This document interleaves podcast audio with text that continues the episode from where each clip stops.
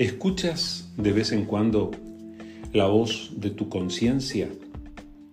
Todos llevamos esa naturaleza en la que, aparte de nuestros buenos pensamientos, aparte de nuestros razonamientos, nosotros escuchamos también la voz de nuestra conciencia. Hay veces que escuchamos eh, decimos escuchamos, pero es algo que sentimos en nuestro interior o son pensamientos que se cruzan en nuestra mente que nos hablan de buenos o malos resultados de acciones que hicimos. Cuando nosotros de alguna manera operamos mal, cuando hacemos algo que no es correcto, allí está la voz de nuestra conciencia para recordarnos que no es así. Y por encima de eso todavía, Jesús enseñó que el Espíritu Santo, la propia persona de Dios, obra en nuestros corazones para convencernos de pecado, para que nosotros entendamos cuáles son las cosas en las que procedemos mal y esas cosas muchas veces tienen consecuencias en nuestras vidas. Y es normal que a veces asociemos los problemas que enfrentamos como consecuencias de aquellas malas acciones que hemos realizado. A ver si te suenan familiares de alguna manera estas palabras o esta reacción de estas personas que enfrentaron una situación difícil. Te leo las palabras y luego te voy a compartir un poco el contexto para que recuerdes de dónde viene esto. Estoy leyendo en el libro de Génesis, en el capítulo 42, de donde voy a leer los versículos 21 y 22. Dice así, y hablando entre ellos, dijeron, es obvio que estamos pagando por lo que le hicimos hace tiempo a José Vimos su angustia cuando rogaba por su vida, pero no quisimos escucharlo. Por eso ahora tenemos este problema. ¿No les dije yo que no pecaran contra el muchacho? preguntó Rubén. Pero ustedes no me hicieron caso. Y ahora tenemos que responder por su sangre. ¿Te identificas de alguna manera con la manera en que están reaccionando estas personas? Permíteme recordarte de quiénes se trata.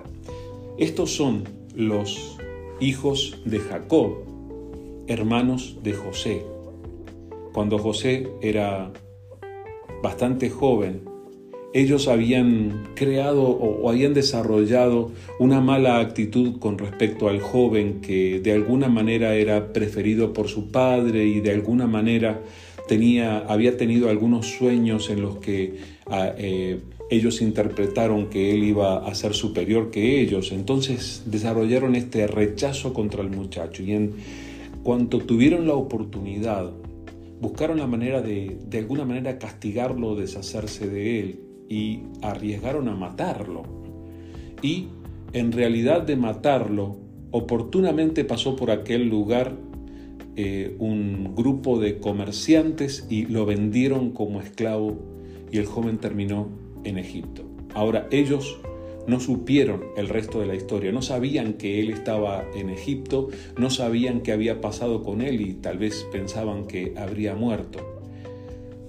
Tiempo después ellos tuvieron que viajar a Egipto porque en su nación pasaban mucha necesidad y fueron a comprar alimentos a Egipto y cuando llegaron las cosas no les iban tan bien. Estaban en la propia presencia de José, pero no se dieron cuenta, porque ya no lo conocían, porque habían pasado muchos años. Y entonces ellos, sin saber que José estaba allí, empezaron a hablar unos con los otros diciéndose esto. Es obvio que estamos pagando por lo que le hicimos hace tiempo a José sus conciencias y tal vez el propio Espíritu Santo les estaba recordando sus malas acciones.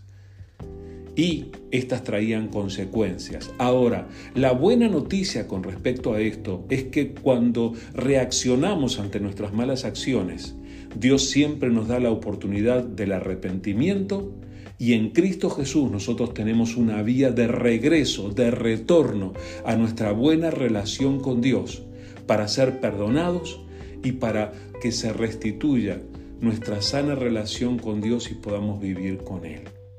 Entonces, ¿qué tal si tú te identificas con estas personas?